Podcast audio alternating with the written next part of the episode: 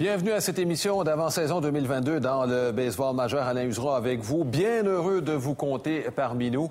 Évidemment, on a réglé finalement les problèmes entre les joueurs et les propriétaires. Saison complète de 162 matchs qui commence une semaine plus tard que prévu, mais on aura quand même toutes nos parties. On analysera chacune des six sections du baseball majeur, un peu plus uniforme qu'on l'a eu au cours des dernières années. J'en profite pour euh, vous présenter Mark Griffin qui sera encore avec nous tout au long de cette saison et Alex Agostino. Ça fait longtemps qu'on s'est vu, Alex, dans le cadre d'une émission d'avant-saison pour toutes sortes de raisons. Bref, heureux de vous retrouver, messieurs. Il y aura une saison complète. Bon, euh, quelques programmes doubles pour euh, finalement rentrer les sept matchs qui manquaient là, bon, euh, pour la première semaine. la convention collective s'est réglée. Il y a quelques petits changements, Marc. Oui, il y a des changements. Évidemment, ça a été long, tu l'as mentionné, Alain. Mm-hmm. ça a été difficile. les joueurs ont fait quelques gains intéressants. le principal gain que les joueurs ont réussi à faire, c'est qu'on voulait que les plus jeunes soit mieux payé. On sait que le baseball s'est beaucoup rajeuni au cours des, dernières années, c'est-à-dire que les joueurs, les joueurs vedettes sont de plus en plus jeunes, mais on avait un certain contrôle sur ces joueurs-là. Donc, je pense que c'est un gain intéressant euh, à ce niveau-là, où que le salaire minimum a nettement augmenté, entre autres choses, et qu'on va prendre soin aussi des joueurs qui étaient admissibles à l'arbitrage, mais que l'équipe avait le contrôle dessus. Oui, on va regarder le tableau euh, bon, des principaux points sur lesquels on s'est entendu et qui ont été euh, modifiés. Alex, bon, frappeur de choix, les Phillies ont fait le plein de frappeurs de choix ou à peu près. On pourra en parler lorsque ce sera le temps des Phillies. Mais c'est quand même un point. On l'a vu, le marché des euh, frappeurs de choix a été modifié avec ce règlement-là. Ben, il était temps que la Ligue nationale euh, arrive avec le, frappeur de choix parce qu'on était tanné de voir des lanceurs frapper 100, 110. Oui, il y a des Shohei Otani qui sont capables d'être frappeurs et lanceurs. Il y en a des bons.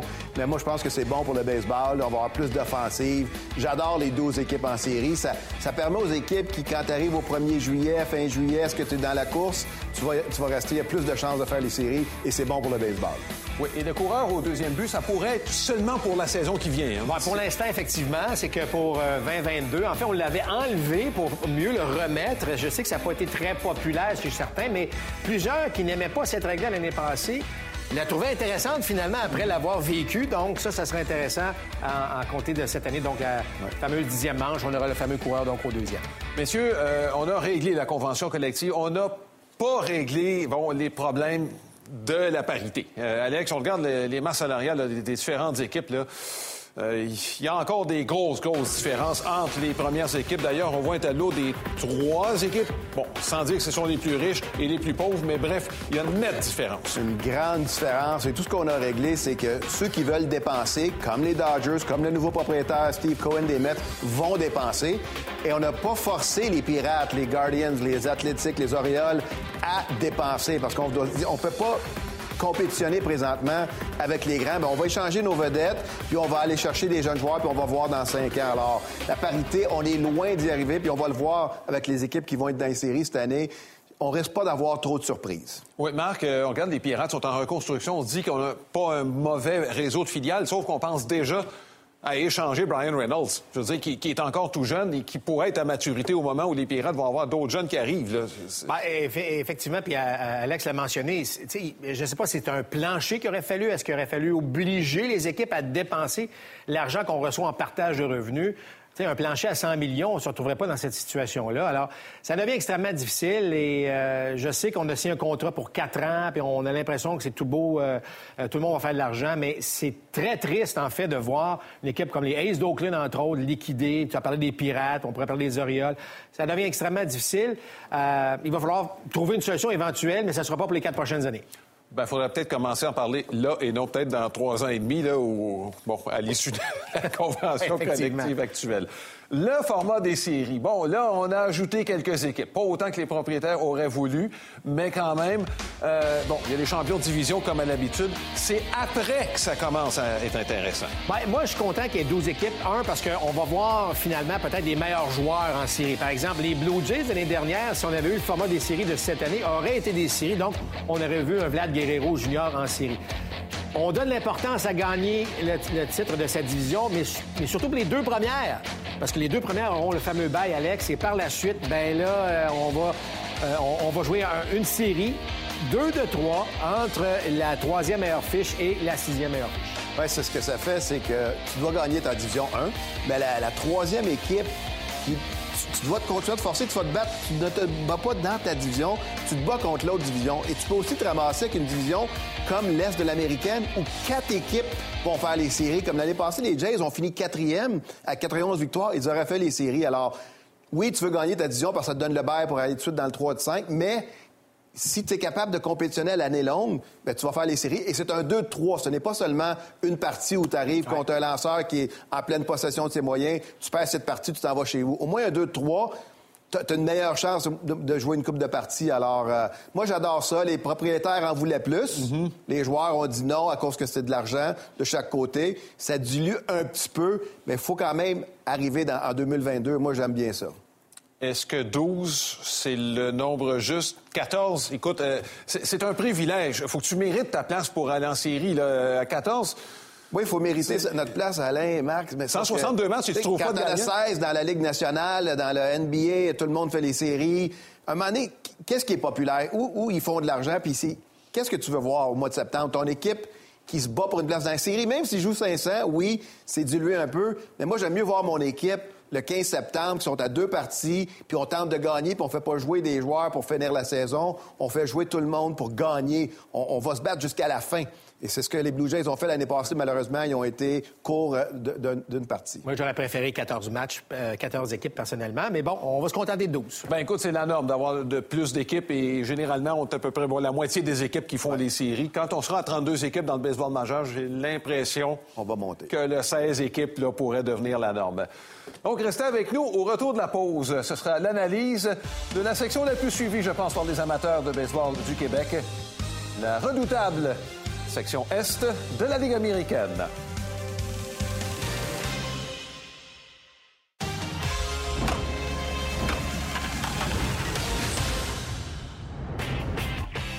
Voici le classement final de la saison 2021 dans l'Est de l'Américaine. Quatre équipes à 90 victoires. Marc, est-ce que ça se pourrait que ça se reproduise cette année? Oui, sans, selon aucun doute, les quatre équipes euh, vont faire, euh, vont aller chercher au moins 90 victoires, euh, selon moi. Est-ce que ce sera le même ordre? Ça, je suis moins certain.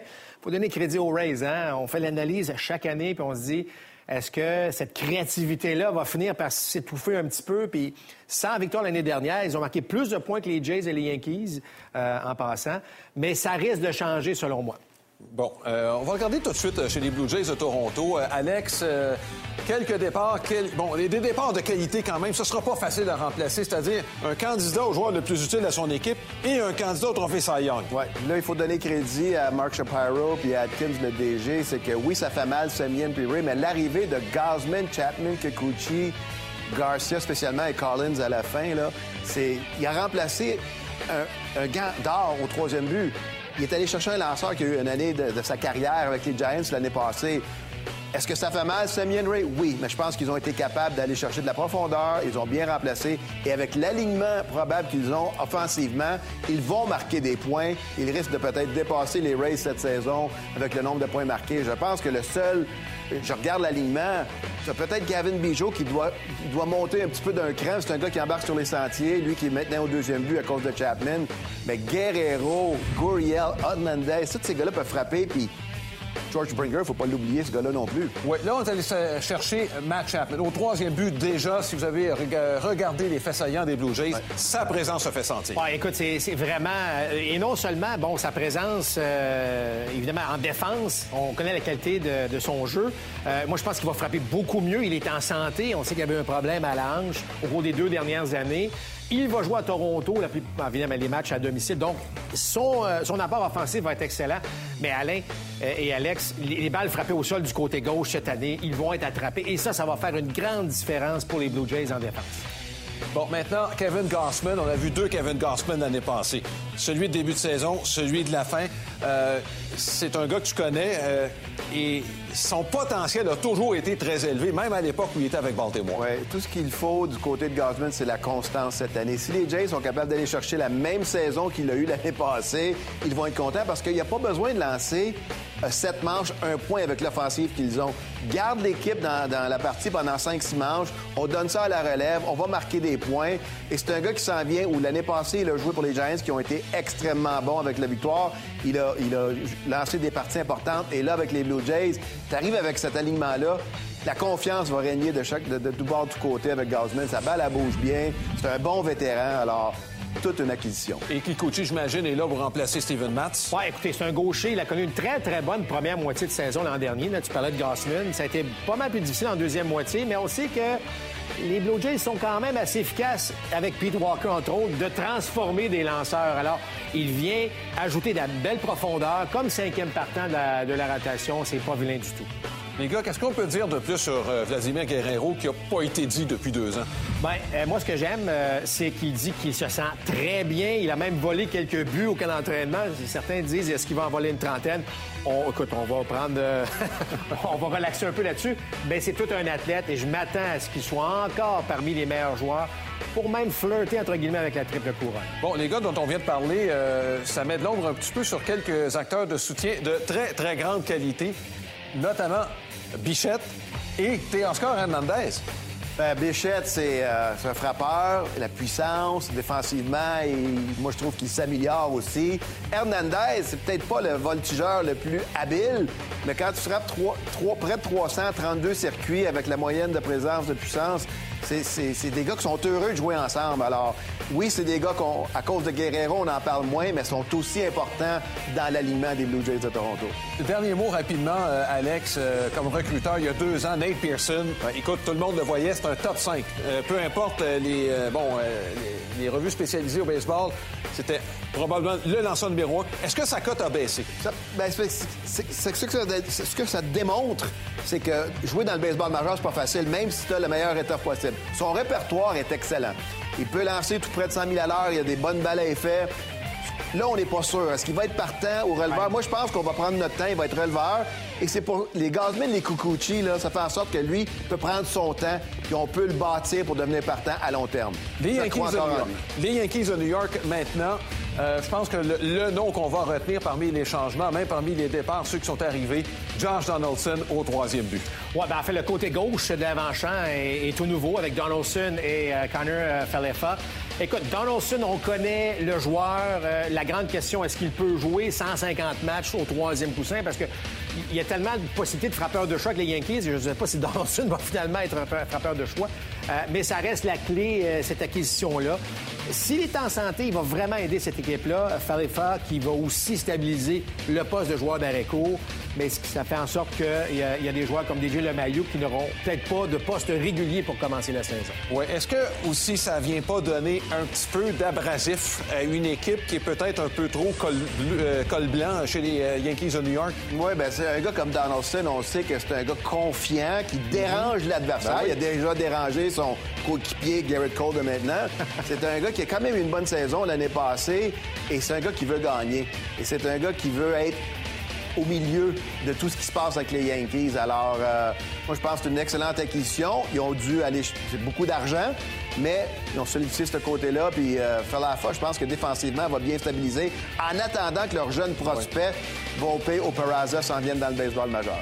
Est-ce qu'Aaron Judge, son contrat, qui n'est pas encore signé, on parle de prolongation, est-ce que ça pourrait être une distraction chez les Yankees? Ben, lui, il va vous dire non. Mais c'est clair que c'en est une. Euh, à New York? Ben oui, évidemment. Puis on va lui rappeler après chaque match probablement que hey, t'as pas signé ton contrat. Donc c'est pas évident pour euh, Aaron Judge.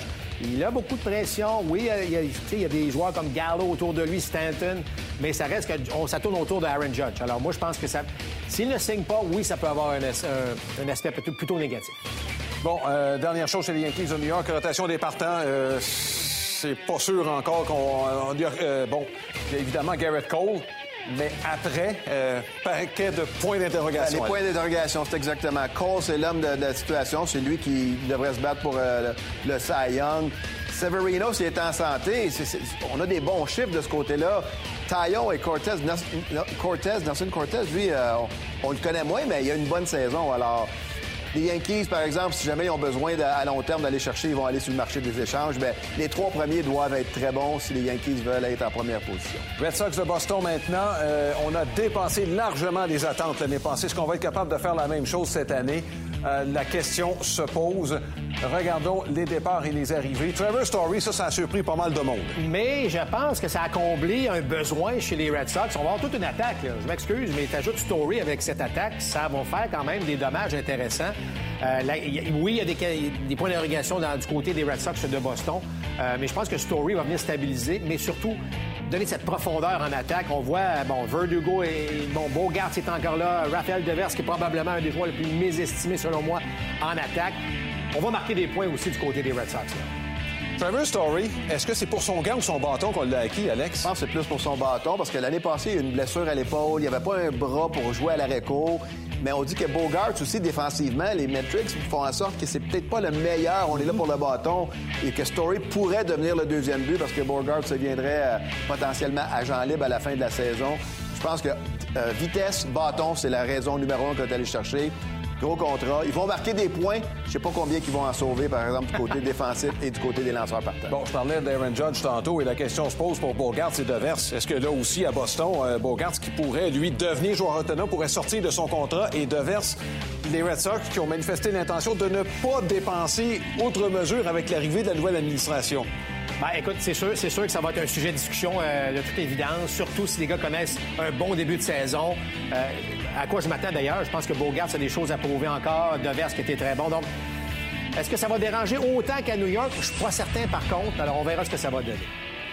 Maintenant, euh, du côté des Rays de Tampa, on va trouver le moyen de gagner à quelque part. je ne sais pas trop comment. On a encore de très bons jeunes bras. Alex, tu as l'occasion de connaître cette équipe-là bon, et de connaître les jeunes de façon particulière. Euh, des bras de qualité, il y en a. Ben, y a des bras de qualité, c'est des noms qu'on connaît presque pas, mais à chaque mhm. fois qu'ils vont chercher un joueur au niveau 3, ils deviennent des lanceurs importants parce qu'ils en utilisent. Ils sont allés maintenant chercher Kluber et Raleigh. Kluber, c'est en santé, on sait qu'il peut être un gars intéressant. Euh, les pertes, pas trop trop de pertes avec euh, Cruz et Wendell. tu regardes l'alignement, Mike Zunino, c'est un gars qui frappe pas beaucoup, mais il a de la puissance. Arizona puis Franco, c'est pour moi la vedette en devenir de la, Ligue, la Ligue américaine. On essaie de se départir de Kevin Kermeyer. Il est encore là parce qu'il fait trop d'argent. Austin Meadows était dans toutes sortes de rumeurs de transactions. Mais McClanahan, Rasmussen, Kluber, c'est un bon trio pour commencer la saison. Kluber, est-ce que s'il devient pas le grand frère d'un peu tous les jeunes lanceurs? On a toujours le vétéran lanceur hein, dans cette, euh, dans cette équipe-là. Moi, je trouve que c'est un, rôle crucial euh, qu'il va jouer, euh, Corey Kluber. Mais bon, il y a des problèmes de santé au cours des dernières années. Qu'est-ce que ça va donner? On sait que les Rays aiment jongler avec leurs lanceurs, donc je pense pas que ce gars-là va lancer euh, une tonne de manches. On va être capable euh, de, de, manœuvrer avec tout ça. Mais, mais certes, une présence d'un vétéran dans ce genre de formation-là, c'est extrêmement important. Bon, maintenant, euh, ça, c'est un tableau des lanceurs. On utilise les lanceurs de façon très différente de toutes les autres équipes du baseball. Ouais, les Rays sont un, sont un success story, les gars, mais moi, c'est pas quelque chose... Moi, je trouve pas que c'est bon pour le baseball. 38 lanceurs dans une saison, c'est trois rotations. Tant mieux, ils ont de la profondeur, puis ils, gagnent avec ça, mais aucun avec 10 victoires. C'est vraiment un effort d'équipe. Bon, messieurs, il y a Wander Franco qu'on va surveiller. Euh, première saison complète. Euh, lui, c'est le visage jusqu'à temps qu'on l'échange. Ben, écoutez, il a signé un contrat à long terme. Ça, c'est la bonne nouvelle. Euh, et effectivement, c'est le joueur à surveiller cette année. Puis on a vu la formation tantôt. C'est très bon. C'est pas spectaculaire, mais euh, comme on a mentionné, cette créativité-là de faire les choses, elle est différente. Ça a fonctionné. Je ne sais pas si à un moment donné, tout ça va s'essouffler un peu. Mhm. Mais toujours est-il que Wanda Franco, oui, il est un joueur à surveiller cette année. Bon, euh, brièvement sur les Orioles de Baltimore, euh, est-ce qu'on perd encore 100 matchs cette année, Alex? 100 et plus. Euh, ils n'ont pas fait d'amélioration. Ils continuent à attendre leurs jeunes joueurs qu'ils ont repêchés les dernières années. Ils ont des joueurs du baseball majeur, un Cedric Mullins, Anthony Santander, Trey Mancini. C'est des bons joueurs du baseball majeur. Le reste, c'est des joueurs qui sont là en attendant que, les jeunes joueurs comme Adley Rutschman arrivent, Colton Cowser. Mais c'est vraiment, si tu es un partisan de Oriole, euh, tu vas de la place pour acheter des billets. Prédiction, messieurs, on regarde ce que ça donne. Bon, Baltimore, tout le monde s'entend dernier. Maintenant, première place, Toronto, les trois. Ben oui, on s'était même pas parlé en plus, mais euh, je pense que les Jays, euh, l'arrivée de Chapman et peut-être Gossman tantôt va faire une différence. Et par la suite, que, moi je pense qu'il va y avoir, bon, on est tous convaincus aussi qu'il va y avoir trois équipes qui vont faire les séries parmi cette division-là. On n'a pas tous les mêmes trois équipes. Euh, ça, ça va devenir intéressant. T'aimes pas bien, Alain, je trouve que en quatrième place, c'est loin un peu, mais les gens vont dire que moi, je place les Yankees un peu bon. Bon. Au retour de la pause, on analysera la section centrale de la Ligue américaine. Restez avec nous.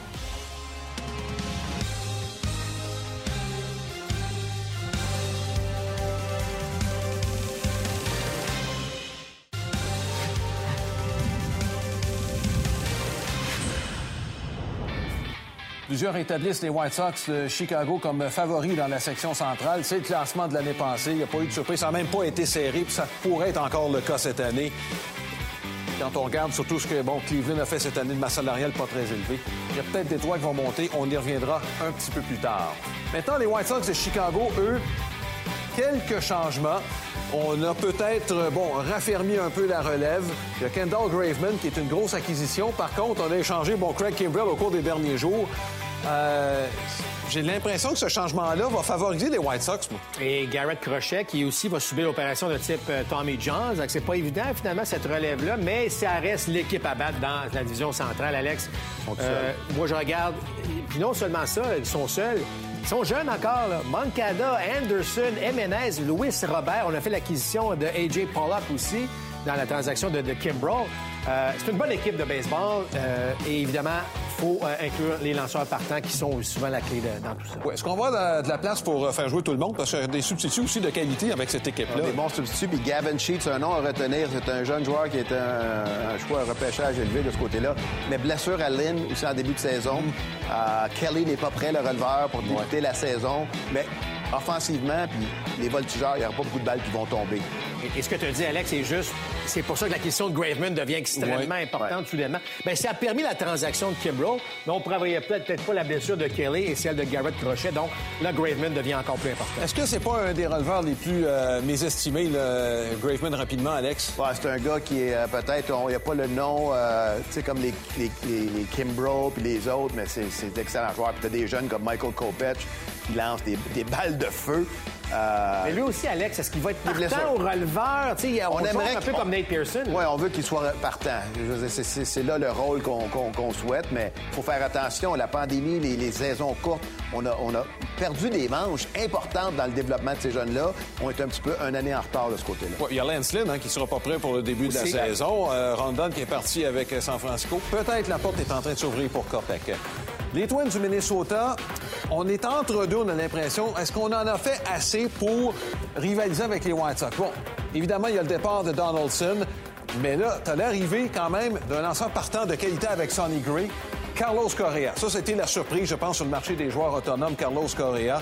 Euh, ça ajoute un aliment offensif qui a peut-être un certain potentiel, Alex. 100% d'accord, Alain. C'est une équipe qui a eu toutes les misères du monde l'année passée, mais l'arrivée de Urshela et Correa du côté gauche va faire que cette équipe-là, pour moi, devient l'équipe qui a une chance de compétition avec les White Sox. Pour moi, les White Sox sont encore tout seuls, mais j'aime l'alignement. Alex Kirilloff, qui est un jeune joueur très bon. Le Correa, quelle surprise! Quelle surprise, cette signature-là. Trois ans, 105 millions, mais après cette saison, il peut opter de sortir de son contrat, mais un gros coup pour les Twins. Oui, parce qu'en plus, on n'est pas coincé avec 10 ans d'un- long contrat. Et en plus, ben, rappelez-vous la transaction qui a envoyé Donaldson. C'est 50 millions de dollars qu'on a, entre guillemets, économisé pour faire l'acquisition du meilleur joueur autonome disponible, faut-il le dire. Moi, je pense que Correa va faire une grande différence. D'accord aussi avec Alex. Que ça va permettre aux Twins de peut-être reprendre leur place au deuxième rang de cette division-là. On verra à quel point ça peut être près des White Sox, mais ça va donner un peu plus de compétition, aux White Sox. Bon, le côté gauche de l'avant-champ. Là, on va avoir Correa, pas mal meilleur que Polanco. On va avoir Urshela.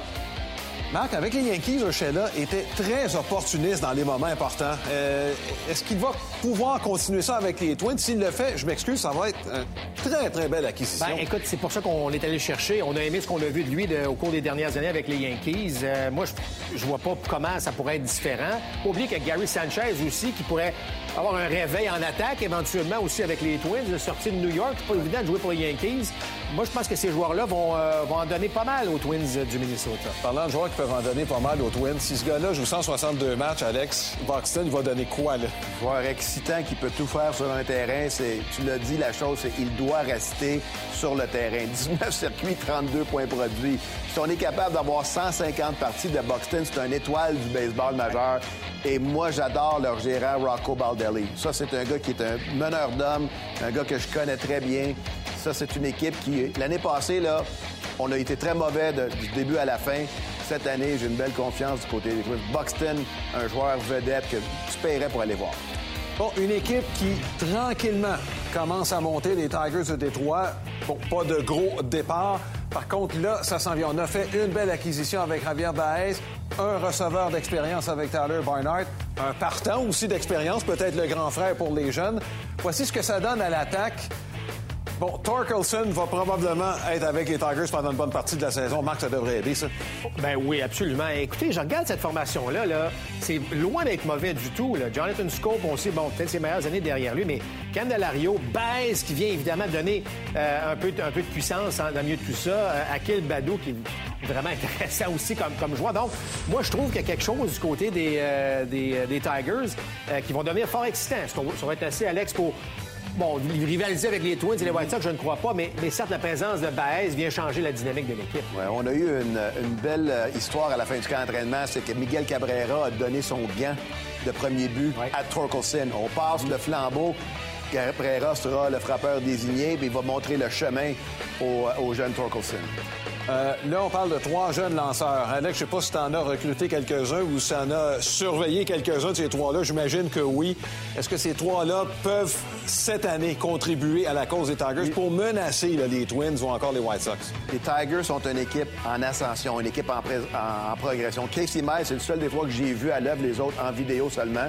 Mais euh, c'est des gars qui sont prêts à prendre le prochain niveau. Regarde, les moyens de points mérités sont encore un peu élevés, mais ça s'en vient.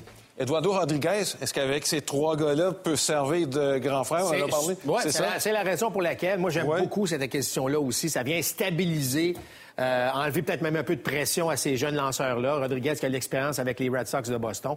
Alors, je trouve que les, les Tigers, euh, on n'a pas parlé beaucoup d'eux, mais euh, c'est probablement une des organisations qui a été euh, le plus actif, enfin, les résultats les, peut-être les plus positifs durant l'hiver. Bon, maintenant, la nouvelle formation de Cleveland. Bon, ce sont les anciens Indiens, on le sait, les Guardians de Cleveland. Je sais pas ce que ça va donner à l'attaque, mon cher Marc, mais euh, euh, on sait qu'on va lancer. Oui, bon, ça c'est clair. La force de l'équipe, c'est au niveau des lanceurs partants. Il y a encore Osé Ramirez, qui n'a pas signé encore son extension de contrat. Les rumeurs qu'il l'envoyait même à Toronto à un certain moment donné.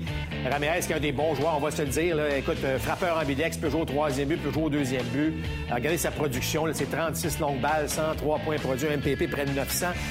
C'est un joueur étoile, mais est-ce qu'il est perdu dans cette mer de jeunes joueurs où on tente, évidemment, puis on le sait, on a vu les masses salariales tout à l'heure, ça a été, c'est très difficile là, pour Cleveland actuellement. Ouais, j'ai l'impression de me répéter avec les Tigers, mais on sait que ce sont les lanceurs qui vont faire la différence chez les Indiens de Cleveland. Et des bras de qualité, on en a. Je les connais bien, ces lanceurs-là, spécialement Aaron Savali, qui est de l'Université de Northeastern, qui est un jeune homme extraordinaire, et le Canadien Cal Quantrill, là, qui a donné vraiment du bon travail. Puis l'as, c'est Shane Bieber une chance qu'ils ont ces partants-là. Ils vont pouvoir être dans la plupart de leurs parties, mais je pense que ça va être trop peu. Puis Tristan McKenzie, c'est un autre jeune qui s'en vient. C'est leur force. Ramirez, comme Marc a dit, il est peut-être perdu dans cet alignement-là. Alors, euh, si Josh Naylor, le Canadien, revient, lui qui a été blessé l'année passée, on verra bien. Mais Bieber, Savali, Plisac, Quantrill, là, tu commences avec une très, très bon, un très bon quatuor. Bon, les Royals de Kansas City, euh, la plupart, bon, les mettre de côté. Il faudra peut-être faire attention un petit peu. Il y, a quand même certains éléments intéressants, dont un de leurs gros prospects qui va être Bobby Witt. Ben, écoute, moi, je pense que c'est, pas une équipe de, de, de. Moi, je pense que les, Royals vont, être meilleurs que ça. Bon, Salvador Perez revient d'une saison extraordinaire. Euh, tu l'expérience de Carlos Santana, mais il faut parler de Bobby Witt Junior. C'est, écoute, une puissance. On parle de puissance pure, là. Ça, c'est un joueur qui va faire parler de lui. Witt, euh, Merrifield, qui a souvent été dans les discussions de transactions, il est encore là. Donc, c'est pas une mauvaise équipe. Andrew Benintendi qui va patrouiller le champ gauche. C'est au niveau des lanceurs que ça va être un petit peu plus difficile. Par contre, lorsque tu as un receveur comme Salvador Perez, ben, on peut être capable de tirer peut-être un meilleur profit de ces, lanceurs. Salvador Perez, 48 circuits l'année passée. C'est un gars, c'est un gars qui est là à tous les parties. On l'a utilisé un peu plus comme frappeur de choix l'année pour garder son corps plus frais et dispo pour la saison, mais c'est un gars qui adore jouer au baseball. C'est un, guerrier. Il, manque pas de partie, ce gars-là. Mais effectivement, au niveau de leur lanceur partant, ça va être difficile. Tellement content que Bobby Witt, par exemple, commence la saison. Ouais. Parce que ça, c'est un gars que j'ai vu au niveau amateur. Il était lanceur aussi, 95 000 à l'heure. Et là, c'est un joueur qui va jouer à l'avant-champ. Alors. Euh... Bon, euh, maintenant, euh, pour le classement des trois premières équipes, il n'y a aucun souci, messieurs. C'est l'unanimité. Il y a les Royals. Bon, Alex, tu penses qu'on pourrait dépasser Cleveland? Oui, je pense que Kansas City risque de jouer tout près de 500. J'aime le, le, le, leur offensive. J'aime un petit peu le le fait que c'est un Bobby Witt est là qui va amener une nouvelle énergie. Puis je pense que Cleveland, j'ai pas vu une grande amélioration au cours de la saison morte et puis euh, on dirait qu'ils s'en vont de l'autre côté. Bon, moi et Marc, on s'obstinera pas pour le classement dans la centrale. On va passer tout de suite à l'ouest de la Ligue américaine. Ça va être très intéressant cette saison pour toutes sortes de raisons. Houston a terminé premier, sauf qu'il y a deux équipes qui ont dépensé pas mal dans cette section-là au cours de la saison morte. Oui, bien, les Rangers du Texas, hein, qui ont, sont allés chercher deux gros joueurs autonomes, Ansemien et Seager. Les Mariners aussi, qui ben ont eu une bonne saison. Ça va être le fun, cette division-là va être encore plus relevée. Malheureusement, pour les A's, par contre, ça va être plus difficile. Oh, mais on va passer maintenant aux Astros de Houston. Euh, bon, euh, c'est la meilleure équipe de cette section-là, on peut le dire depuis 2015. On a perdu un gros morceau avec Carlos Correa, faut bien le mentionner. Kendall Graveman, qu'on avait acquis au cours de la saison, arrivé c'est qu'on a un réseau de filiales qui, quand même, nous fournit des joueurs. On en a quand même des très bons. Bien, moi, ce qui est intéressant, c'est que tu as perdu Springer il y a une couple d'années. Là, tu as perdu Correa. Puis là, on va dire, tu perds Springer, Correa. Mais oh, tu as parlé de réseau de filiales. Jeremy Peña, retenez bien ce nom, c'est tout un joueur d'arrêt-court. On est très confortable chez les Astros de remplacer Correa, même si, bon, on l'aimait bien, Correa, là. Mais Peña va faire le travail, Alex. Jérémy Peña, je l'ai amené à Philadelphie euh, lors de son année secondaire avant qu'il aille jouer à l'Université de Maine. Son père, Geronimo Peña, qui a joué longtemps dans les majeurs. C'est un gars qui, défensivement, on savait qu'elle allait être bon, mais personne pensait qu'elle allait être aussi bon frappeur. Alors, c'est une équipe qui a du succès. Ils ont encore les Bregman, ils ont encore les Altuve. C'est une équipe qui est encore bâtie pour gagner, mais je pense que la perte de Correa va peut-être faire un peu plus mal. Puis j'adore Peña, mais c'est quand même une recrue. Bon, euh, regardez, on a l'expérience. Il y a encore des joueurs qui ont vécu euh, toute cette période-là. Donc, quatre titres de division, une conquête de la Série mondiale. C'est en 2017 contre les Dodgers, trois fois en Série mondiale. Justin Verlander, maintenant, euh, bon, revient de l'opération Tommy John. C'est jamais facile. Lui se dit en pleine forme.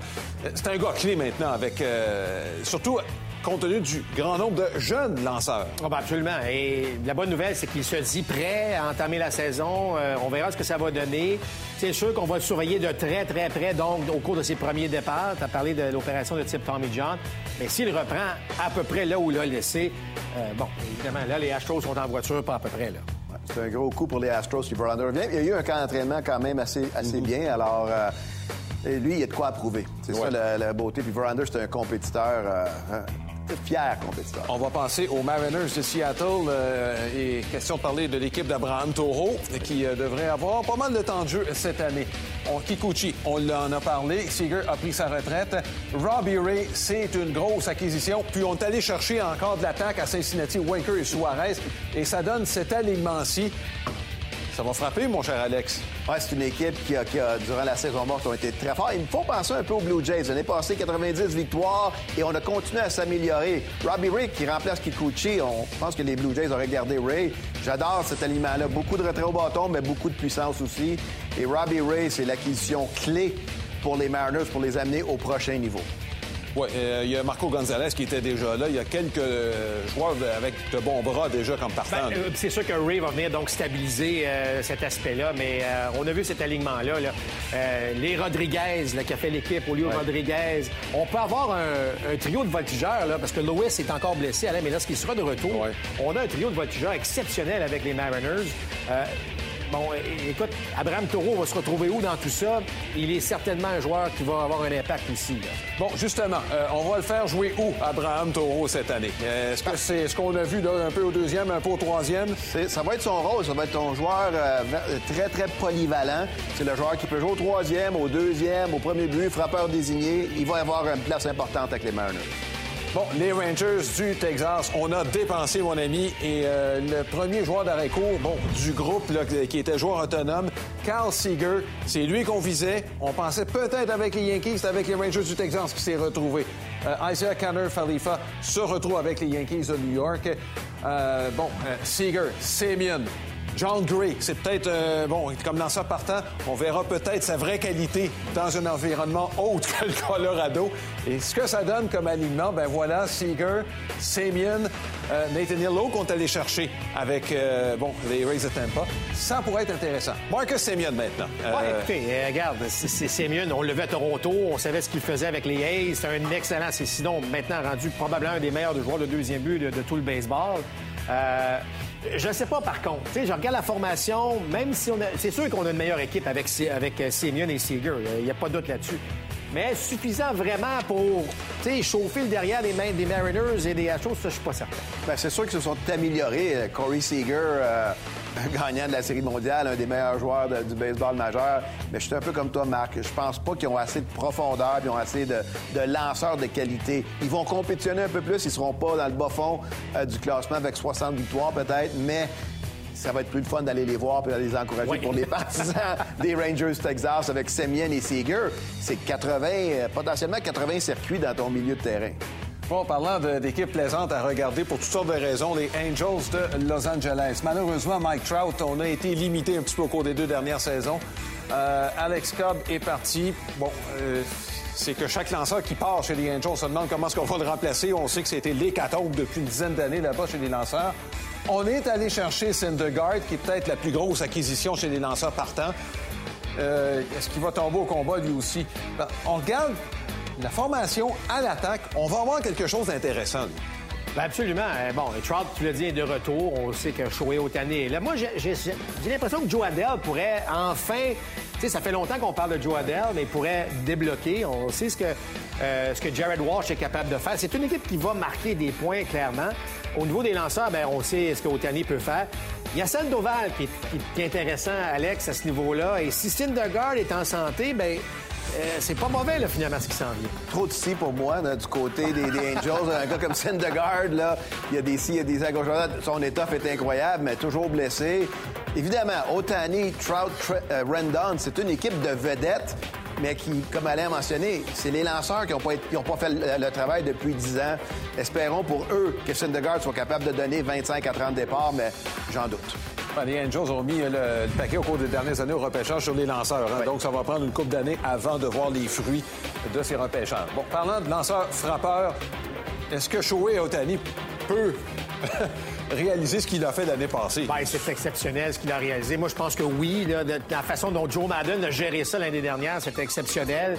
On va faire un peu la même chose. Est-ce qu'il va être encore aussi bon ou sinon meilleur? Ça reste à voir. Il est jeune, il est capable de le faire. Il est dans la fleur de l'âge pour un joueur de baseball. Moi, j'ai confiance que Otani poursuive euh, ses succès autant en attaque. Il est, il est bâti pour ça. Il veut être le meilleur et il veut faire les deux. Alors, je pense qu'on va avoir une autre grosse saison de Otani. Bon, Mike Trout, pendant presque 10 ans, il a été considéré comme le meilleur joueur du baseball majeur. C'est pas que sa production a baissé, c'est qu'il a moins joué depuis deux ans. Parce que quand les joueurs, regardez, là, je, veux dire, c'est exceptionnel. Lui, s'en va à Cooperstown directement. Est-ce que lui, dans le fond, sa mission, je vais vous montrer que je suis encore le meilleur? Oui, absolument. Moi, j'ai aucun doute là-dessus. Euh, euh, il est encore, selon moi, considéré comme le meilleur, même si les Tatis juniors, les Vlad juniors, les Acuna juniors. Je pense que Trout a encore le goût d'être le meilleur et il va le démontrer cette année. Son corps l'a laissé tomber les deux dernières saisons. Il y a eu la pandémie. C'est un gars fier. S'il est en santé, il va, il va redevenir le joueur qu'il était.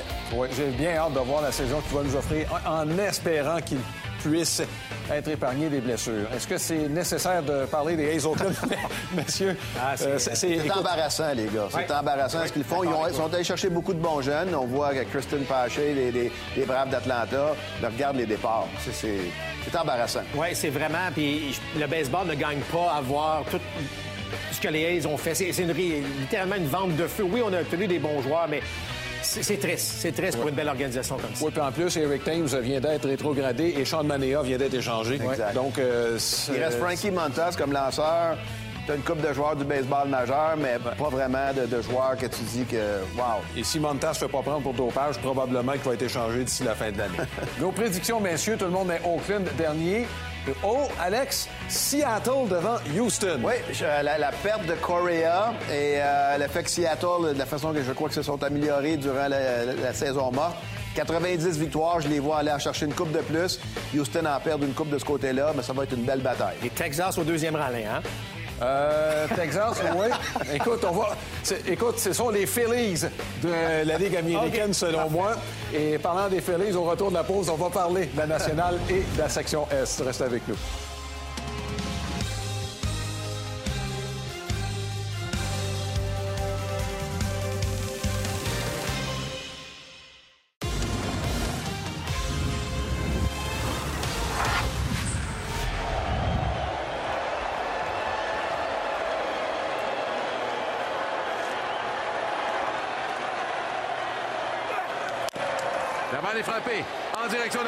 Swanson remet au premier. Les Braves sont champions. C'est la façon dont la saison 2021 s'est terminée dans le baseball majeur. Les Braves d'Atlanta qui euh, étaient champions, quatrième année de suite en série. Ça s'est concrétisé cette fois-ci. Hommage aux Braves, ils l'ont fait sans Ronald Acuna, qui est un des meilleurs joueurs dans le baseball majeur, ce qui démontre quand même leur profondeur. Et euh, est-ce qu'ils seront capables de conserver leur titre? Messieurs, la section Est de la nationale, il faut bien être bien honnête, c'est peut-être été la pire section du baseball majeur l'année passée, en tout cas dans la première moitié de saison. Ça ne sera pas cette année, par contre, mais effectivement, l'année passée, ça a été beaucoup plus difficile. Cette année, on a fait plusieurs corrections. Euh, J'ai hâte de voir euh, les Braves euh, cette année, encore une fois. Tu as parlé de profondeur. Il faut donner un petit coup de chapeau à Alex Antopoulos, hein, qui a effectué quelques transactions miracles en fin de saison pour, évidemment, aider les Braves à gagner cette série mondiale. Bon, on a perdu Freddie Freeman, qui était un des visages de cette concession. Jorge Soler, qui était le joueur par excellence de la série mondiale, qui est parti. On aurait peut-être pu l'utiliser comme frappeur de choix. Par contre, un joueur local, Matt Olson, qui revient. Donc, Alex, ça donne ça comme alignement. Euh, la perte de Freeman, on l'a remplacé par Olson. On l'a très bien remplacé. Oui, ça fait mal parce que Freeman, c'est un brave de la première journée. Gagné une série mondiale, il a passé 11 saisons là, mais ils sont pas perdants au change avec l'addition de Matt Olson. Bon, voilà. Bon, on l'a acquis. Très bon en défense. En défense, je pense pas qu'on perde Marc beaucoup avec Matt Olson. Ouais, on perd pas du tout, puis on gagne quoi, 4 ans et demi, presque 5 ans en âge là, avec, euh, avec Freeman, son coup de bâton. Écoute, il va sortir d'Oakland, il va être, en- il va être meilleur, c'est clair, là, parce que c'est pas toujours facile de frapper avec les Aces d'Oakland. Et c'est un gars de la place, faut pas l'oublier, Alex Antopoulos, qui était bon euh, sensible aussi à, à cette, à cette donnée, si vous voulez. Euh, moi, je suis d'accord avec Alex. Euh, je pense que les Braves vont même être encore meilleurs avec Olson éventuellement, ce qui est pas peu dire. À long on- terme, oui, à long terme, ils vont être meilleurs. Oui, euh, on peut y aller d'un comparatif entre les deux joueurs là, là, bon, euh, en 2021. Donc, 39 coups de circuit dans un stade qui ne favorise pas les frappeurs. Plus de circuit que Freeman. La moyenne au bâton elle dérange beaucoup moins aujourd'hui. Tu sais, c'est- Ce qui est important, c'est la moyenne de, de- de- de- de MPP là, à 911 versus 896. 111 points produits versus 83. Plus jeune, moi, je pense que les... Alex Antopoulos a fait tout un travail parce qu'il a enlevé les émotions. Parce qu'il voulait signer Freeman. Freeman a attendu. Il n'a pas donné le choix à Antopoulos. Il a fait le travail qu'un vrai DG doit faire et ils se sont améliorés. Bon, euh, contrat de 8 ans avec Matt Olson, un peu plus de 160 millions, donc c'est à peu près 20 millions par année, sans dire que c'est un rabais. Il y a des super vedettes qui ont pas mal plus que ça. En relève, on a acquis Kelly Jansen des Dodgers. Euh, J'ai rien contre son acquisition, Marc. On n'a pas payé un peu cher là, pour Kelly Jansen à quoi, 15-16 millions? Écoute, c'est sûr que c'est un peu cher. Euh, ma première réaction, c'est de dire Wow, euh, ben, et tant mieux pour Jansen. Il a une bonne feuille de route, on va le dire quand même, là, Jansen, au cours des dernières années. Euh, il vient stabiliser quelque chose. Bon, euh, on, on connaît l'importance d'une courte relève là, dans une équipe. Est-ce qu'il va être le releveur numéro un toute la saison? Il va peut-être avoir une, combinaison. Mais écoute, c'était, j'imagine, le prix à payer pour avoir un, un- un joueur de la sorte. Un gars qui voulait être à Atlanta. Son frère a déjà signé là. C'est un gars qui a suivi les Braves dans sa jeunesse à cause d'Andrew Jones. Il a eu une bonne saison l'année passée, alors une belle acquisition. Bon, euh, maintenant, euh, cette équipe-là est en voiture pour encore plusieurs années. Oui, absolument. Riley qui a débloqué l'année dernière. On sait que bon, Cunha qui va revenir cette année, ne commencera pas la saison. On parle très peu d'Ozzy Arbiz. Là, tu le- toute l'attention, Ouais. c'est Marcus Semien, celui-là au deuxième coussin, mais 30 circuits, 106 points produits. Euh, et ils sont jeunes. Ça va se poursuivre, tout ça. Bon, euh, maintenant, on va passer aux Phillies de Philadelphie qui ont fait euh, des changements. Bryce Harper réclamait bon, euh, qu'on ait de l'aide à l'attaque. On en a eu avec Castellanos et Schwarber. Il y a plusieurs bras qu'on a. Bon, il y a Kenny Bolt, mais il y en a d'autres là, qui sont ajoutés. On a eu énormément de difficultés là, en relève au cours des dernières années. Et euh, je regarde l'alignement, Alex. Est-ce qu'on a dit aux Phillies qu'on avait juste un frappeur de choix par match? Oui, ben j'aime mieux gagner 12-9 que perdre 3-1. Alors ça, c'est ma réponse. Mais t'as raison. Du côté-là, ça va être entre Castellanos, Schwarber, on peut, Hoskins. C'est des gars qui sont peut-être pas reconnus pour leur défensive, mais offensivement, c'est une équipe qui va marquer beaucoup de points. Et l'énergie que Schwarber et Castellanos ont amené durant le camp d'entraînement, ça l'a complètement changé. Mais comme tu as mentionné, il faut essayer aussi de prévenir des points. Mais quand tu vas avoir Schwarber, Harper, Castellanos, Real Muto un après l'autre, puis là, tu as un gars comme Segura, qui est un bon frappeur professionnel. Tu rajoutes des jeunes comme Stott, Bone, Verlaine, Mickey Moniak, qui a connu le meilleur camp d'entraînement de sa carrière. c'est une équipe qui, en début de match, tu risques d'avoir des 4-5-0 rapidement. Et ça, ça enlève un peu de pression aux lanceurs partants. Mais évidemment, tu dois retirer les gars aussi en fin de match. Bon, Bryce Harper, Marc, c'est encore un des meilleurs frappeurs du baseball ah, majeur. Il n'y a, pas de doute là-dessus. c'est un gars, l'année dernière, là, on... regardez son MPP, qui est la moyenne de présence plus la moyenne de puissance qui est au-dessus de 1000. Le nombre de buts sur balle qu'il va chercher, il est toujours sur les sentiers, Bryce Harper. Et je suis content qu'on l'ait écouté. tu l'as dit tantôt, Harper qui demandait un peu d'aide. Il veut gagner. Le propriétaire. Il veut, gagner. Il veut pas être tout seul. Un bon propriétaire, Alex. Il a un excellent Il a sorti le carnet de chèques, mais ça va donner tout un spectacle dans la division Est de National. Bon, euh, comme euh, Alex l'a dit, ça se peut que ce soit des pointages élevés cette année à Philadelphie. Maintenant, les Mets de New York.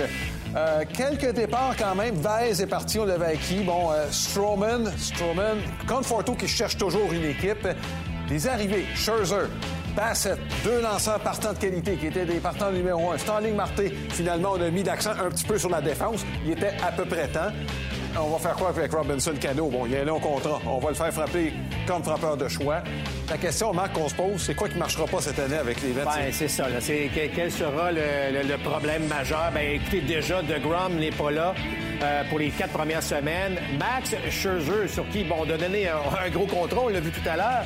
Elle a un petit, problème à une jambe, euh, une petite douleur à une jambe. Il dit que c'est rien de sérieux, mais il faudrait pas que, Max Scherzer bon, se retrouve sur la liste de déblessés, tout comme DeGrom en début de saison. On se fiait sur ces deux gars-là.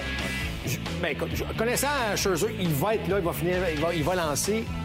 Mais à 37 ans, 38 ans, est-ce qu'on va être capable d'en donner autant, Alex? Peut-être pas autant, parce que même en, série, l'année passée, il y a eu une période que le, le, qu'on appelle le dead arm period. Mais c'est un gars qui, euh, oui, a fait beaucoup d'argent. Euh, il va être prêt. Il a dit que c'est mineur, sa petite blessure de ce côté-là, mais la question de Bassett, ils ont un peu plus de profondeur. Mais DeGrom, ça fait mal, parce que l'année passée aussi, il a manqué beaucoup de temps. Euh, Alex, au fil des années, en défense, ça a été épouvantable chez les Mets de New York. Là. Starling Marté a une position qui va probablement jouer au champ centre, dépendant, bon, euh, en tout cas, c'est là où je pense qu'il devrait être. Euh, contrat à court terme, je pense que c'est quelque chose qui, pour les lanceurs, c'est quelque chose qui devrait être bien vu par euh, C'est une bonne acquisition parce que Conforto, il a, décliné 100 millions 5 ans l'année passée et là, il n'y a pas de job nulle part, il n'y a pas d'emploi et je pense pas que les Mets vont leur signer. Alors, euh, l'arrivée de Martin va aider défensivement parce qu'il y en a besoin. Euh, du côté, on sait qu'Alonso, ça frappe, mais à l'avant-champ, c'est peut-être pas le meilleur défensivement non plus. Alors, c'est une équipe qui, si tout va bien, on, peut, on peut avancer. Et un gars comme Lindor, il y a eu des ratés, mais est-ce qu'il est, le joueur qu'il était à Cleveland ou il est, en, est, encore en chute libre? moi, j'ai confiance de voir Lindor rebondir. Je ne dis pas que ça va être aussi bon que c'était avec Cleveland, mais ça va être meilleur que 230 et 63 points produits. Je pense que Lindor... Tu sais, jouer à New York, c'est pas évident. Il est arrivé là-bas. Bon, les attentes étaient élevées. Oui, les attentes sont encore élevées, mais je pense que Lindor euh, va, démontrer un jeu supérieur cette année. Bon, on va passer maintenant aux Marlins de Miami. Euh, les Marlins, euh, bon, la direction, on sait qu'il y a eu un changement majeur. On regarde le bon, départ Zach Thompson quelques arrivées, notamment un receveur d'expérience. Il y a quand même plusieurs jeunes lanceurs. C'est euh, Starlings qui a gagné un gant d'or. Jorge Solaire, euh, qu'on a acquis. C'est un Cubain qui s'en va à Miami, sera donc à l'aise dans une communauté qu'il connaît bien. Il y a des jeunes intéressants dans cette équipe-là, quand même. Oui, bien écoute, c'est pas une mauvaise équipe du tout. Euh, d'ailleurs, le, départ principal a été Derek Jeter en passant. Mais bon, Solaire a joué de la puissance, ça c'est clair. joueur par excellence de la série mondiale, il a été très bon éventuellement. Euh, il est très bon euh, par la suite avec les Royals aussi, là, mais euh, les lanceurs, ce sont les lanceurs vraiment qui, vont traîner cette équipe-là. C'est leur force, c'est les lanceurs partants, c'est la relève. Ils ont fait une acquisition récemment avec Cole Saucer, mhm. qui, a été très bon avec les Orioles l'année passée. C'est une équipe qui ne devrait pas donner trop de points. Offensivement, ben, ils, se sont améliorés, mais je pense qu'ils sont encore en retard dans cette division-là. Je pense que ça va être une bataille de rue dans cette division-là. Mets, Marlins, Phillies, Braves, t'as une équipe comme les Braves bâties d'une façon, t'as les Marlins bâtis d'une façon, les Mets, Phillies qui ont plus d'offensive. Alors, on verra bien c'est une équipe qui continue à progresser. Comme tu as dit, Marc, la perte de, Jeter, ça ne s'est pas senti sur le terrain. Ça s'est peut-être senti dans la communauté. Oui, ils n'ont pas voulu lui donner les moyens de bâtir Il voulait signer Castellanos et son propriétaire n'a pas voulu. Bon, chez les Nationals de Washington, euh, on est loin de 2019, mais Nelson Cruz qui est arrivé, euh, aucun départ parce qu'il n'y avait pas vraiment euh, bon, grand-chose à perdre. C'est l'alignement qu'on aura cette année. Il y a des vétérans, Josh Bell, César Hernandez, Kevin Ruiz qu'on a acquis l'année passée des Dodgers. Euh, évidemment, Juan Soto sera sur toutes les lèvres. Veut pas retourner à Washington, ça, ça semble clair. La question qu'on se pose, est-ce que ce sera le premier joueur à 500 millions de dollars? il a le talent pour. Écoute, il va devenir joueur autonome à peu près quoi, 25 ans. Euh, c'est certain que selon moi, euh, ça peut être sa dernière saison avec les Nationals de Washington. Il est quand même le joueur clé à surveiller. Il est explosif, il est le fun à regarder mais je m'attends à une saison très difficile. Beaucoup, beaucoup de buts sur balle à Juan Soto. Oui, exactement. Parce que c'est un gars qui ne s'élance pas hors de la zone. On, ne laissera pas se battre. Alors, tu regardes comment ils ont gagné cette série mondiale et là, c'est une équipe qui va avoir de la misère à gagner 65 parties. 2019, c'est pas loin, les gars. C'est euh, trois ans. C'est ce qui reste de l'équipe qui a gagné la série mondiale. Ah, c'est vraiment, écoute, un changement drastique. C'est malheureux parce que normalement, une série mondiale devrait te donner un élan pour une coupe d'années, mais on a décidé autrement. Et évidemment, dans cette division-là, ce ne sera pas facile pour les Nationals. Bon, les prédictions maintenant. Atlanta, Philadelphie et euh, Marc qui va avec New York devant les Phillies. Il faudra que tu t'expliques à Alex parce que moi, je m'en mêle pas. Non, mais je, mets les Phillies en série également. Je pense qu'il y a trois équipes qui vont euh, être en série de cette division-là. Il y a tellement pas de grande différence entre, selon moi, les Phillies et les Mets de New York. Mais là, quand j'ai fait les prédictions, je ne m'attendais pas à ce que DeGrom manque, manque les quatre premières semaines, par exemple. je je t'avoue, moi non plus, d'ailleurs. Au retour de la pause, on vous parlera des sections centrales et ouest de la Ligue nationale. Les Dangers, évidemment, qui ont frappé un grand coup avec Freddie Freeman. À tout de suite.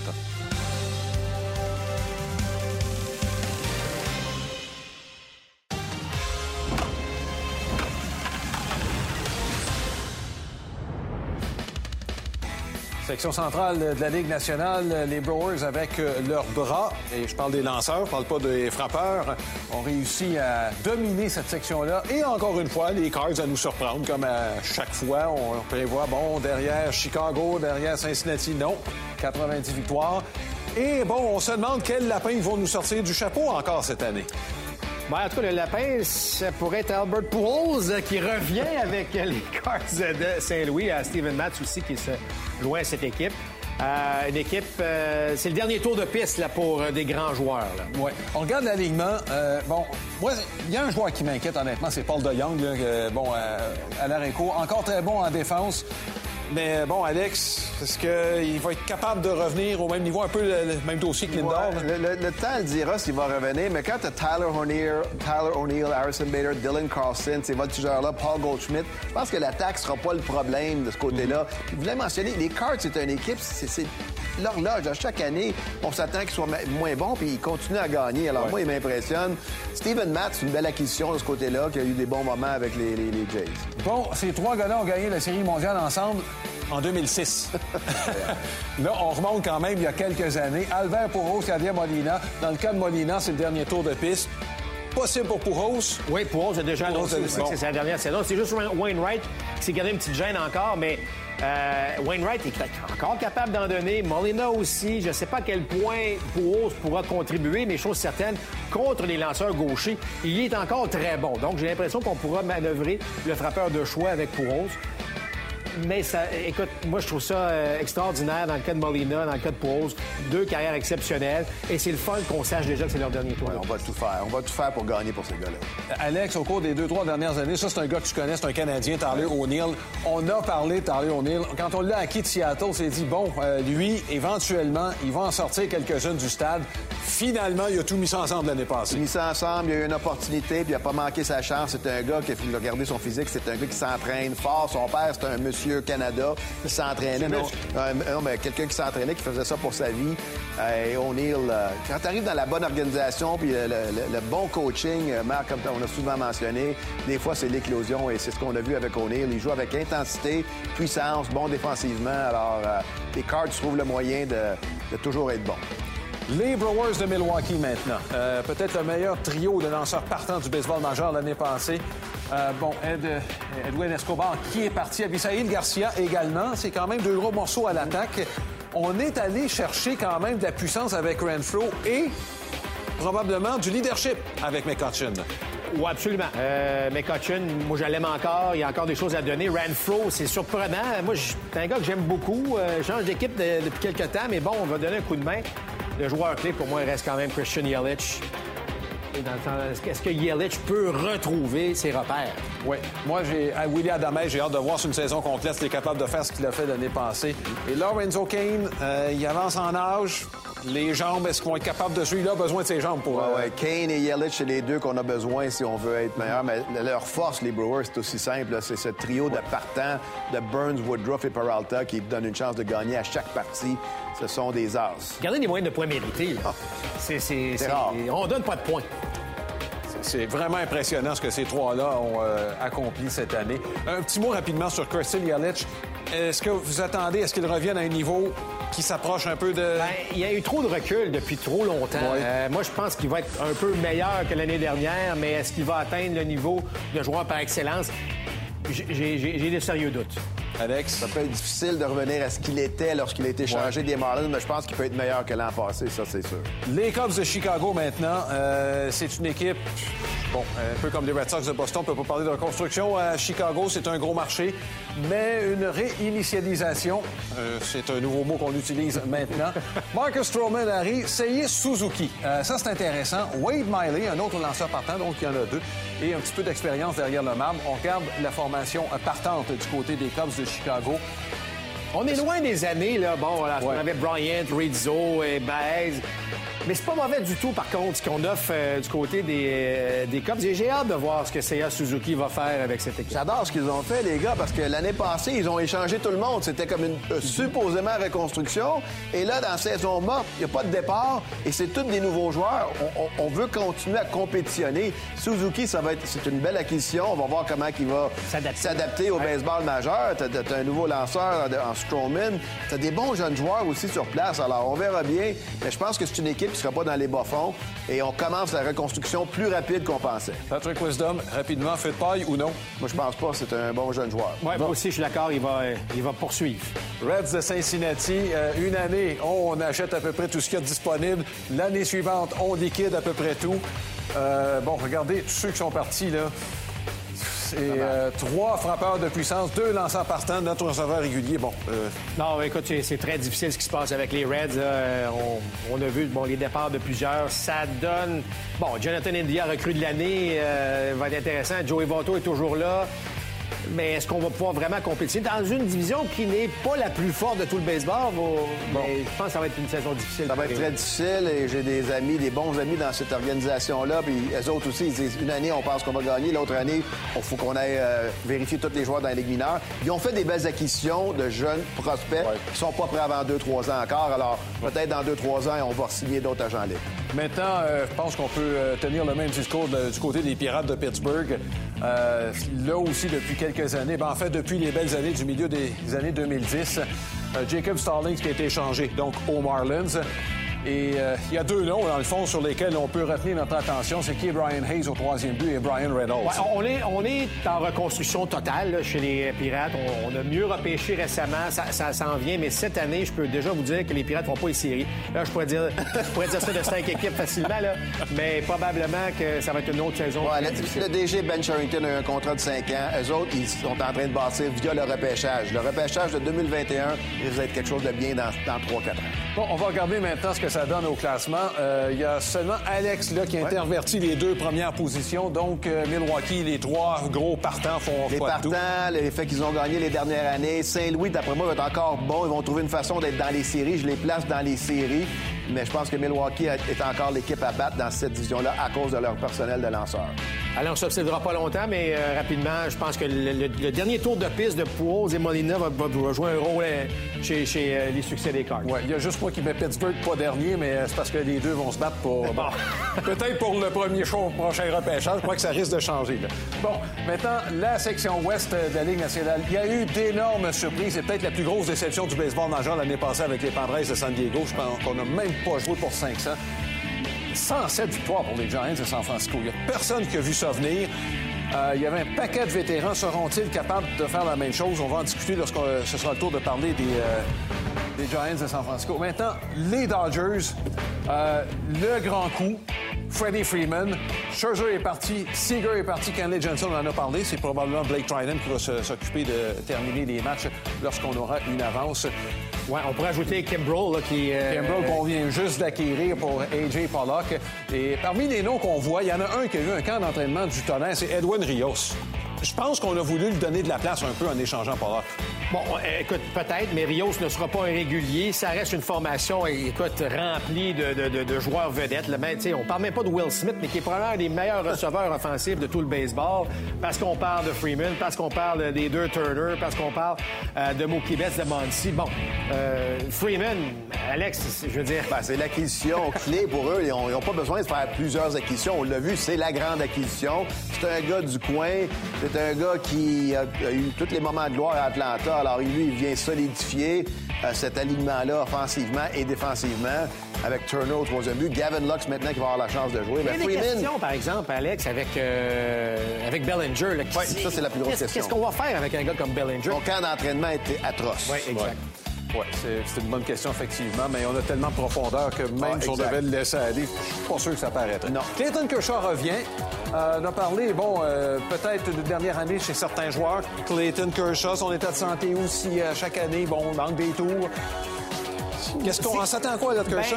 il n'est pas le lanceur numéro un. C'est Walker Bueller qui est lanceur numéro un. Puis même euh, Urias qui est devant lui. Donc, Ben ouais. on ne demande pas à, à- à Kershaw d'arriver puis d'être le héros, à- d'être le partenaire numéro un. Donc, trouve ça correct et je pense qu'il est en santé. Il est capable d'en donner encore un gaucher à l'intérieur. Ouais. Alex a l'impression qu'on a neuf vies, là, mais dans le cas de, de peut faire la Ben, c'est une question d'une année à la fois. Il a dit qu'il était prêt cette année. C'est la raison pourquoi il a décidé de revenir. Bon, maintenant, chez les Padres de San Diego, on parle davantage d'acquisition. Luke Voigt, ça, c'est intéressant. Il va peut-être jouer au premier but si on réussit à se débarrasser d'Eric Hosmer. C'est pas parce qu'on n'a pas essayé au cours des derniers jours. Euh, Nick Martinez, ça, c'est un gars qui arrive, bon, euh, de l'Asie. Et Sean Manea qu'on ajoute. Bon, il n'y a pas de Fernando Tatis Jr. parce qu'il est blessé, là. Il va arrêter de faire de la moto à un moment donné. Mais, écoute, ça reste extrêmement solide. Il y a des gens qui disent ah, peut-être un peu plus de, plus de profondeur au niveau des voltigeurs éventuellement, ça reste à voir. Mais euh, c'est au niveau des lanceurs. On a beaucoup de profondeur. Qu'est-ce que ça va donner? Je ne sais pas, parce que Snell n'a pas un bon camp d'entraînement. Clevenger, ça a été un petit peu plus difficile. Mais on a la qualité de bras qu'on... Oui, parce qu'on on tente de, de se départir de Myers depuis une couple d'années, mais il faut beaucoup d'argent. C'est encore bon défensivement, offensivement, c'est dur.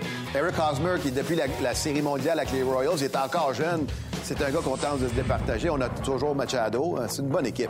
C'est dommage. C'est un des joueurs les plus spectaculaires de tout le baseball, Fernando Tatis Jr. Et euh, bon, euh, ce qui est dommage, c'est que ce soit pas une blessure de baseball.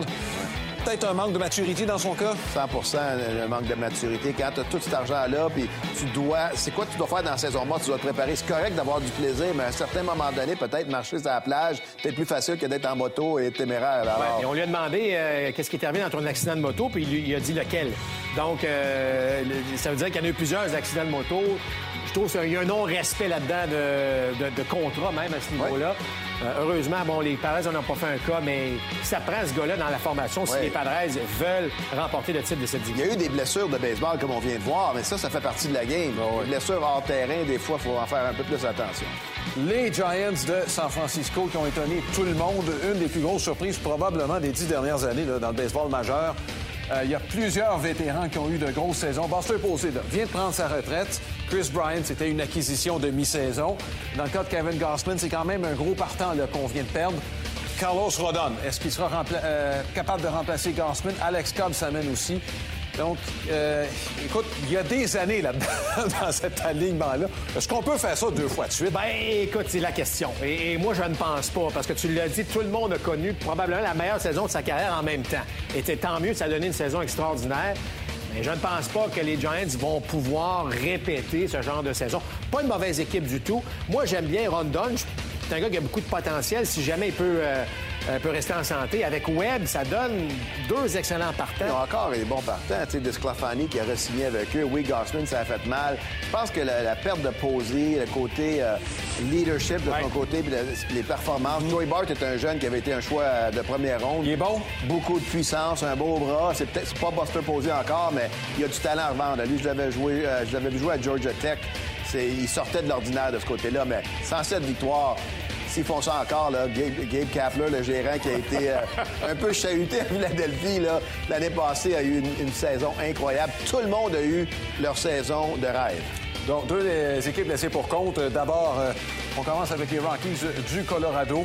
On ne s'attend pas à grand-chose euh, de la part de cette équipe-là, disons-le bien franchement. sinon qu'encore une fois, à domicile, ça va être des matchs qui vont se terminer, bon, 10 à 9. Bon, c'est sûr. C'est encore un bon jeune trio de partants, selon moi, là, euh, du côté des, Rockies. Bon, Bryant va aider, certes, avec surtout la, perte de Trevor Story.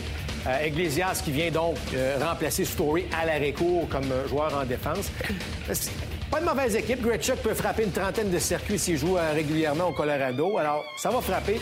Mais est-ce que Freeland, Marquez et euh, Tella peuvent réussir là, peut-être être un petit peu plus sont dominants. Ils sont dans mauvaise division pour, pour faire ce qu'ils doivent faire. Parce que c'est une équipe qui est en, comme en reconstruction. Là, ils ont engagé leur, euh, leur, responsable du dépistage et rendu leur DG. Et là, on a décidé de signer Brian, qui était une surprise pour moi de ce côté-là. Bon, mais Brian, personnellement, à part de gonfler ses statistiques offensives, ça va faire quoi? Ben, il est proche, il, vient du Vegas, il vient pas loin de là. Il supposément qu'il y aurait des attaches au Colorado. Il voulait 8 ans. Les Phillies, plusieurs équipes étaient à 5-6 ans pour le signer, mais Colorado ont décidé, garde, si on veut avoir du monde dans les estrades, il faut qu'on aille à, 8 ans. Et lui, il pensait qu'il allait être repêché par les Rockies à l'époque. C'était une surprise qu'il se retrouve avec les Cubs. Alors lui, c'est un juste retour des choses personnellement pour Chris Bryant. Il est en santé, il en sort 40 à 45 minimum, lui. Ah oui, il connaît une bonne saison, ça c'est sûr. Maintenant, les Diamondbacks de l'Arizona, euh, une autre équipe qu'on ne voit pas souvent. Euh, qui manque un peu de profondeur. On a réussi quelques transactions en faisant l'acquisition de jeunes un peu. Bon, je pense au receveur Carson Kelly au fil des années. Euh, Marc Melançon. Melançon, combien de matchs qu'il va être capable de protéger? Cette Il nous surprend, Marc Melançon, mais tu sais, regarde, aucun départ, un arrivé. Ça a été une saison morte assez tranquille. Hein?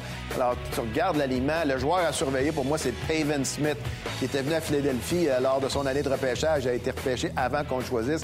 Il frappait des balles à l'extérieur du stade euh, avec aisance. Lui, je l'ai bien. Seth Beer, c'est un frappeur de choix. 100% Baumgartner, c'est une danseur qui l'était avec les Giants? Non. Alors, c'est une équipe qui aura beaucoup de misère. on a mis sous contrat Catel Marté, là, parce qu'il est un peu, bon, le joueur euh, à surveiller dans, dans cette équipe. Outre, évidemment, Paven Smith. Mais euh, bon, on n'est pas dans la bonne division. Alex l'a dit tantôt.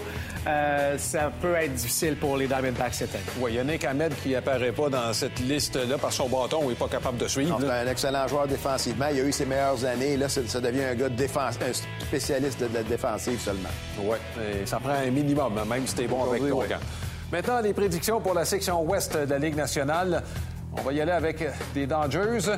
Donc, euh, Colorado qui pourrait donc dépenser et San Francisco, oui. Euh, San Francisco, ça va, je pense que la débarque va être assez spectaculaire, messieurs, cette année. Ben, écoute, Alain, c'est toi qui va falloir qu'il se justifie. Ouais. Alex, on s'abstiendra pas trop C'est pas autant. honnêtement, j'aime bien les trois jeunes partants des Rockies. tu l'as mentionné, Marc? Brian devrait aider. Puis du côté des Giants, moi, je serais très, très étonné qu'on joue même pour 500 cette année. L'année passée, là, euh, la centaine de jouvence, il y a J'ai aimé aussi, par exemple, les Padres en série. ça semblait pas être indiqué sur le tableau, mais moi, je pense que les Padres vont, euh, vont être des séries. Nouveau gérant, Bob Melvin, va faire une différence. Ben, exactement. J'aime beaucoup Melvin. Faut pas oublier, il y a mm-hmm. quand même trois équipes repêchées là, cette année. Donc, euh, dans la nationale. Je pense que les Padres, malgré le fait que Tatis ne commence pas la saison, on va réussir, euh, on va réussir à, passer au travers. Oui, puis les Dodgers, euh, la profondeur, je veux dire, il y a encore des lanceurs qui sont sur la touche. Trevor Bauer, on l'oublie pour cette année, lui? Ouais, écoute, quel cas plate pour les Dodgers pour le baseball majeur dans le cas de Trevor Bauer. ça reste, mais je, pense qu'il va falloir régler ça rapidement. Mais euh, en parlant à quelques représentants des Dodgers, on ne le veut même plus dans l'entourage de l'équipe. Oui, un dossier chaud, effectivement, et personne ne veut se brûler. Au retour de la pause, euh, ben, il y aura quelques questions auxquelles euh, on va répondre en rafale relativement à la saison qui s'en vient dans le baseball majeur.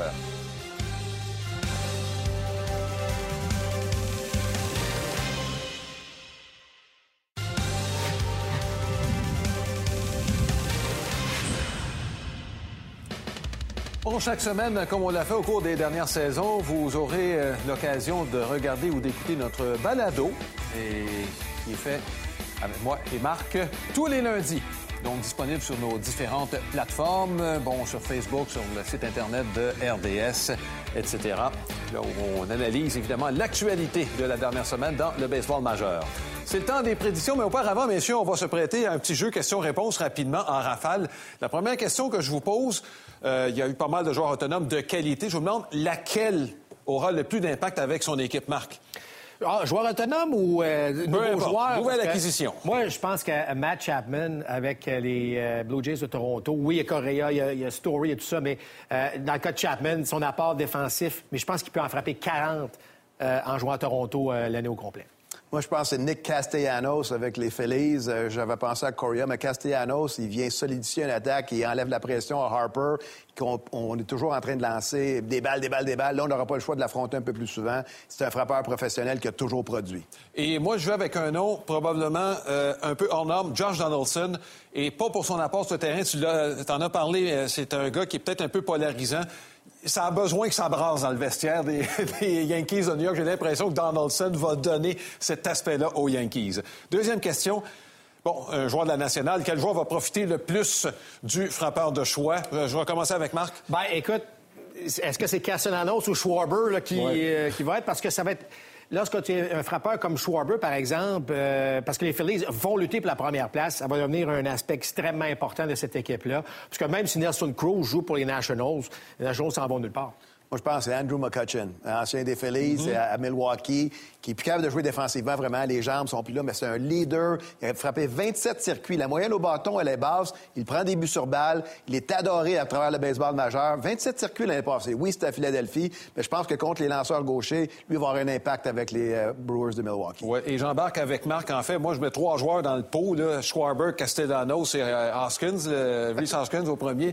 Mélange ça ensemble, puis peut-être Real Newton, là, on pourra en mettre un quatrième parce qu'il receveur. on, veut son, on veut son bâton. Donc, je pense que les c'est l'équipe qui va profiter le plus. C'est pas un seul joueur. S'il y en a un, je vais y aller avec Karl Schwarber. Maintenant, quelle équipe n'a pas le choix de gagner compte tenu de, ce qu'on a fait au cours de la saison? Ben, moi, je vais dire les Phillies de Philadelphie parce que euh, on s'attendait pas à ce qu'on dépense autant. Puis là, finalement, ben, on est allé chercher Schwarber, on est allé chercher Castellanos. On a dépensé beaucoup. Euh, là, je pense qu'il faut. Puis c'est une équipe bon, axé sur des vétérans. Alex, là, elle était Phillies. Alors, moi, je pense que les Phillies se doivent de, de, gagner avec ce qu'on a décidé de faire durant la saison. je suis d'accord, Marc. Il y a les Mets aussi là-dedans, peut-être. Mais Dombrowski est arrivé pour gagner, il n'est pas arrivé pour rebâtir. Et cette année, les propriétaires des Phillies ont décidé de, de mettre le paquet pour aller chercher Schwarber, Castellanos, sans compter les Knable, tous les lanceurs de relève. Alors, on est bâti pour gagner maintenant et être bon pour les trois, quatre prochaines années. Alors, on, doit, on se doit de gagner et tout le monde dans l'organisation veut être en première position. Et moi, je vais y aller avec les Rangers du Texas. Je vais nommer deux noms, Seager et Semyon. Je pense qu'on a dépensé pas mal d'argent pour avoir ces deux gars-là et c'est pas pour le long terme. Messieurs, c'est le temps des prédictions pour la Série mondiale.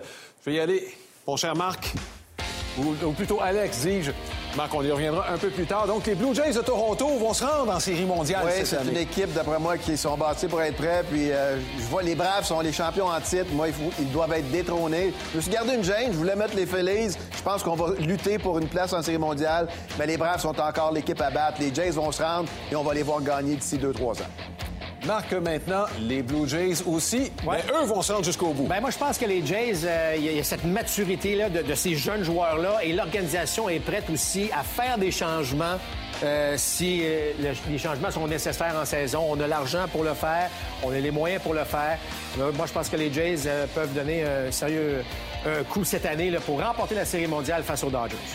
Et les Dodgers seront de retour en Série mondiale, vont remporter un deuxième titre en trois ans.